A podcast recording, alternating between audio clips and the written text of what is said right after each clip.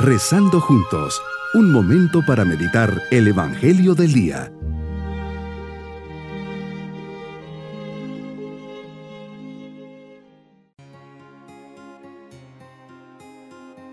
En este día 21 de enero recordamos el martirio de Santa Inés. Unidos a su intercesión, le pedimos al Señor que nos acompañe a lo largo de esta jornada. Santa Inés murió en Roma a inicios del siglo IV joven adolescente que según la tradición sufrió la decapitación en la Plaza Navona. Existe un relato de su proceso y los hechos milagrosos que acompañaron la persistencia de la joven cristiana en ser fiel a su fe y su firme voluntad de conservar intacta su promesa de virginidad a Dios, a pesar de las amenazas de tortura y muerte, patrona de los adolescentes para mantener la pureza. Meditemos en el Evangelio de San Marcos capítulo 3 versículos 20 al 21. En esta ocasión entras en una casa con tus discípulos. Acude tanta gente que ni siquiera les dan tiempo para comer.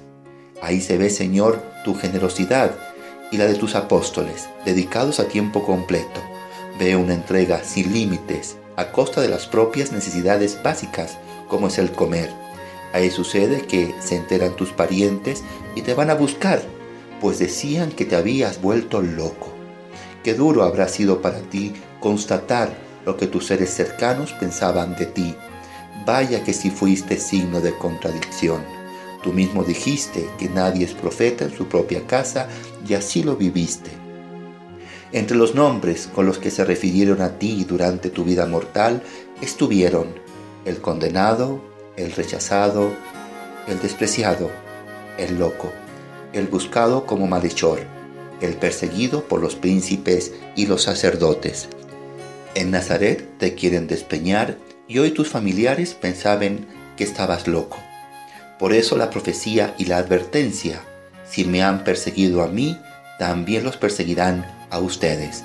Juan 15:20 Muchas personas de buena fe quizá no comprendían tu mensaje y las cosas que hacías y se escandalizaban al escucharte y verte. Otros tantos se sintieron amenazados por tu mensaje y por la gran influencia que comenzabas a tener sobre la población. Esto representaba un riesgo frente a las estructuras del poder de aquel entonces. Así se iba gestando una conspiración que buscaba minimizar tu presencia y en algunos casos hasta eliminarte. Hoy nos hablas de un primer intento del hombre, en este caso de tus parientes, por truncar tu misión. Cuando te presentas como la piedra angular en la parábola de los viñadores homicidas, estás contando una parábola autobiográfica que tiene un valor profético. La encontramos en los tres sinópticos, es el Hijo del Señor de la viña que es rechazado, arrojado de la viña y muerto. Jesús, eres el Hijo querido, rechazado, arrojado fuera de la vida de las personas. Te dieron muerte, es decir, hay un rechazo hasta el punto de vivir como si Dios no existiera. Señor, si de ti dijeron esto, ¿por qué me extraño cuando dicen algo parecido de mí? Necesito que abras mi corazón al amor que proviene del tuyo. Aquí estoy, pues, ante ti. Imploro que me llenes de tu amor, que entienda lo que significa verme lleno de ti, que comprenda la felicidad profunda que se experimenta cuando yo no soy quien vive en mí, sino tú el que vive en mí. Dame la gracia de amarte, Señor, de poder abrazarte, de disfrutar estando contigo, de poder sentir que te tomo de la mano, que me apoyo en tu regazo, como lo hizo Juan en la última cena. Mi propósito en este día es dar testimonio de que soy cristiano, aunque me tachen de loco. Esté donde esté, siempre rezaré y bendeciré los alimentos. Con orgullo me persignaré con la señal de la cruz. Mis queridos niños, hoy Jesús encuentra su primer rechazo, nada más y nada menos que de sus parientes, que lo buscan pues decían que estaba loco.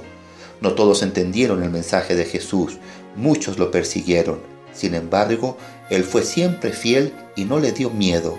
Siempre siguió adelante hasta cumplir su misión. Nos enseña a ser persistentes constantes y a dar testimonio de nuestra fe. Y nos vamos con la bendición del Señor. Y la bendición de Dios Todopoderoso, Padre, Hijo y Espíritu Santo, descienda sobre nosotros y nos acompañe en este día. Bonito día.